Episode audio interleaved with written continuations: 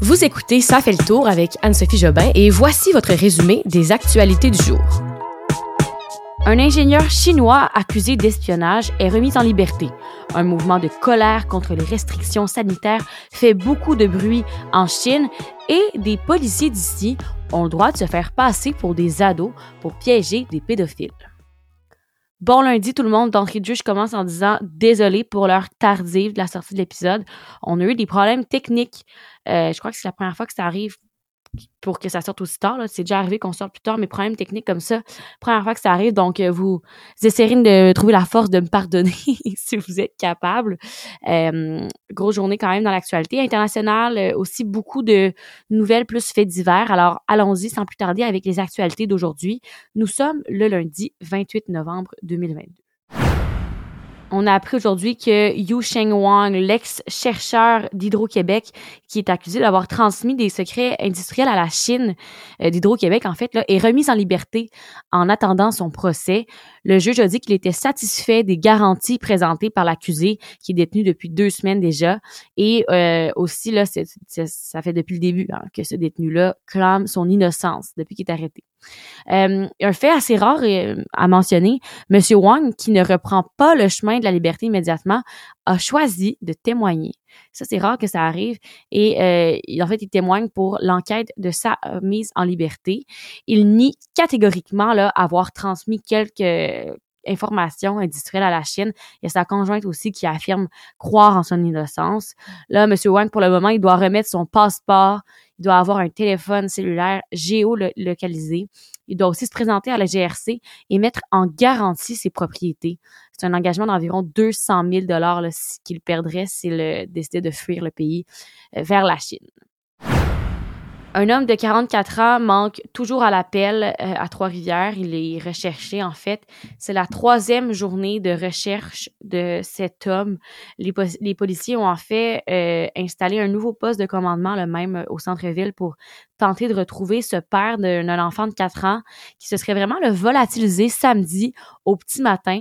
En fait, il était à une soirée au café-bar Zenob et il semblait là particulièrement intoxiqué et désorienté avant sa disparition, selon des témoins. Il y aurait eu une, altercation avec un ou des clients dans le bar et euh, durant cette altercation, il y aurait eu des propos racistes qui auraient été entendus et euh, il aurait donc quitté les lieux promptement laissant derrière lui son manteau et son portefeuille. Et ce qui est de son téléphone portable, on le sait aujourd'hui, c'est facile de se géolocaliser. Il est impossible de le, de le géolocaliser, ce téléphone-là. Ses proches sont vraiment inquiets, dont euh, sa conjointe, hein, parce que euh, ils ne sont pas capables de le rejoindre, bien sûr. Et aussi, Eduardo Mal Malpicia, euh, Malpicia, pardon, c'est pas dans ses habitudes de faire ça, de se retrouver dans ce genre de situation-là. Il travaille pour un organisme qui s'appelle CS3R et euh, c'était une soirée justement pour l'organisme, un événement de l'organisme qui se déroulait à ce bar-là. Euh, je vais quand même vous décrire à quoi l'homme ressemble parce qu'on sait jamais s'il y a des gens de Trois-Rivières qui écoutent qui pourraient peut-être avoir aperçu euh, cet homme. Alors il est d'origine Il mesure 1m70. Il pèse environ 80 kg. Il a les cheveux mi-longs de couleur noire et les yeux bruns. Et il porterait un coton watté à l'effigie du comité de solidarité Trois-Rivières pour lequel il travaille, des pantalons de couleur verte et des bottes sorel noires et blanches. Donc voilà la description de l'homme. Euh, c'est sûr que si vous, vous êtes dans les euh, personnes qui l'ont croisé, il faut contacter la police au plus vite. Actualité qui a vraiment marqué le week-end, ce sont les manifestations en Chine qui ne cessent euh, d'ébranler le monde entier. Hein, on le sait, vous avez probablement vu ça passer. Ça a été déclenché, ces vagues de manifestations, en fait, par une colère envers la stratégie zéro COVID du gouvernement chinois. Et euh, aussi, de ce qu'on comprend de ces manifestations-là, c'est pas seulement de la frustration contre la politique zéro COVID, mais aussi une frustration profonde vis-à-vis le système de politique chinois en général depuis assez longtemps. Alors là, dans plusieurs villes du pays, il y a une foule de Chinois qui ont défilé pour que ces mesures-là, ce soit assez, parce que la COVID, partout ailleurs dans le monde, ou pratiquement partout ailleurs dans le monde, c'est derrière nous. Et là, il y a ce pays-là qui est encore vraiment au prix avec des mesures sanitaires très sévères. Euh, donc euh, là, ce qu'on dit, c'est que c'est vraiment des manifestations tellement importantes là, que ce serait, ce serait plus important que les manifestations pro-démocratie de 1989.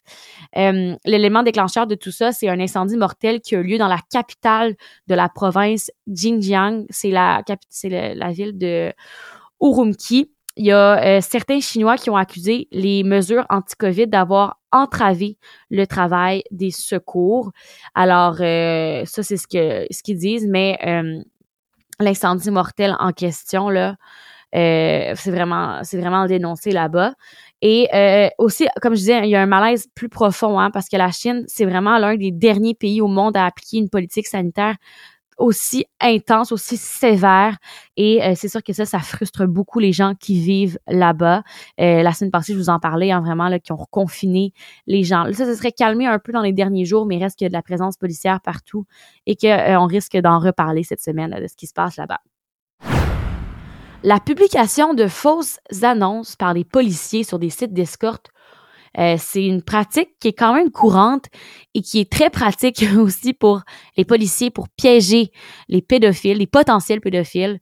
Et euh, ce qui a été tranché par la Cour suprême aujourd'hui, c'est que ça demeure une technique d'enquête légitime. C'est la décision du plus haut tribunal du pays euh, qui, a, accueilli cette, qui, qui a annoncé ça aujourd'hui, pardon. Et c'est une décision qui est vraiment là bien accueillie de la part des policiers parce que pour eux, c'est vraiment une technique de travail important pour lutter contre euh, les pédophiles qui recherchent spécifiquement hein, des relations sexuelles avec des mineurs sur Internet. La technique consiste à d'abord publier une fausse annonce sur des sites d'escorte et euh, sur ce site, sur l'annonce, pardon, ils essaient là, de mettre des petits euh, des petits hints, des indices qui font référence à une jeune fille. Et le client potentiel doit ensuite répondre à l'annonce par un message texte au numéro indiqué. Et euh, pendant l'échange, finalement, euh, l'agent d'infiltration qui joue le rôle d'une ado, lui, euh, révèle son âge. Il indique, elle indique qu'elle est mineure. Et si le client souhaite quand même avoir une relation avec elle, eh bien, il est invité à se rendre dans une chambre d'hôtel où finalement les policiers l'attendent et le mettent en état d'arrestation. Il y a plusieurs opérations du genre au Québec hein, qui ont permis euh, des arrestations. D'ailleurs, il y avait cinq accusés qui attendaient leur euh, la décision de la Cour suprême là, pour voir si c'était encore permis. C'était en Estrie, la décision est là. Donc, ils vont être jugés. Dans cette décision, finalement, la Cour suprême indique que pour exposer ces crimes au grand jour, il arrive parfois que les policiers là, doivent être euh, en mode incognito. Deux meurtres résolus après 39 ans grâce à la science. C'est vraiment intéressant cette nouvelle-là. En fait, c'est un homme qui est soupçonné d'avoir violé et tué deux femmes il y a tout près de 40 ans là, à Toronto et il a finalement été arrêté vendredi dernier grâce au progrès de la génétique et aussi grâce à des sites de généalogie en ligne. Je vous explique. Dans le cas là, de, ces, de ces deux meurtres à Toronto, il y a deux femmes, donc environ 39 ans, qui ne se connaissaient pas du tout, qui avaient été retrouvées par des amis dans leur chambre à coucher où euh, les deux avaient été violées puis poignardées à plusieurs Alors pendant des décennies, la police de Toronto n'a jamais été en mesure de trouver la moindre piste vers un suspect. La seule chose qu'ils savaient, c'est que euh, il y avait seulement un un suspect, un seul meurtrier. Mais c'était pas assez pour trouver qui c'était. Euh, c'est à partir de 2019 que euh, tout a changé un peu parce que la police a décidé de faire affaire avec Othram. C'est une entreprise américaine qui se spécialise dans l'enquête généalogique, génétique. Et le but de tout ça, c'est de faire avancer des dossiers criminels. L'entreprise a aussi utilisé euh, du matériel génétique là, du suspect fourni euh, par les corps policiers et ont comparé donc ces informations-là avec celles de tests d'ADN qui sont mis en ligne par des sites de généalogie, comme je disais, comme Ancestry.ca. On a tous déjà entendu une pub de ça. Ancestry.ca, tu vas sur un site et tu peux mettre tes, euh, informations là pour euh, finalement pouvoir trouver qui sont, pour retracer tes ancêtres ou retracer de la famille que tu aurais peut-être perdu. Euh, en fait, c'est ça, l'historique familial, le mot. Voilà.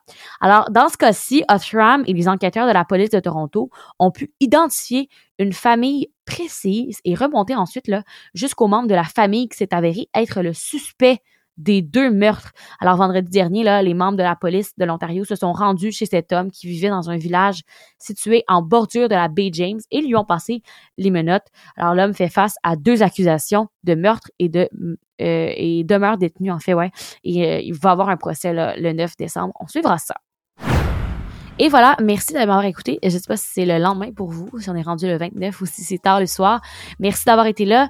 Demain, euh, c'est la rentrée parlementaire à Québec. Il va y avoir beaucoup de choses à discuter, un peu plus politique québécoise. Parmi les nombreux dossiers chauds qui attendent le premier ministre, il y a la question de la reconnaissance des partis d'opposition. Alors, à suivre demain dans notre prochain épisode. Et moi, je vous dis bonne nuit. À demain. Bye bye.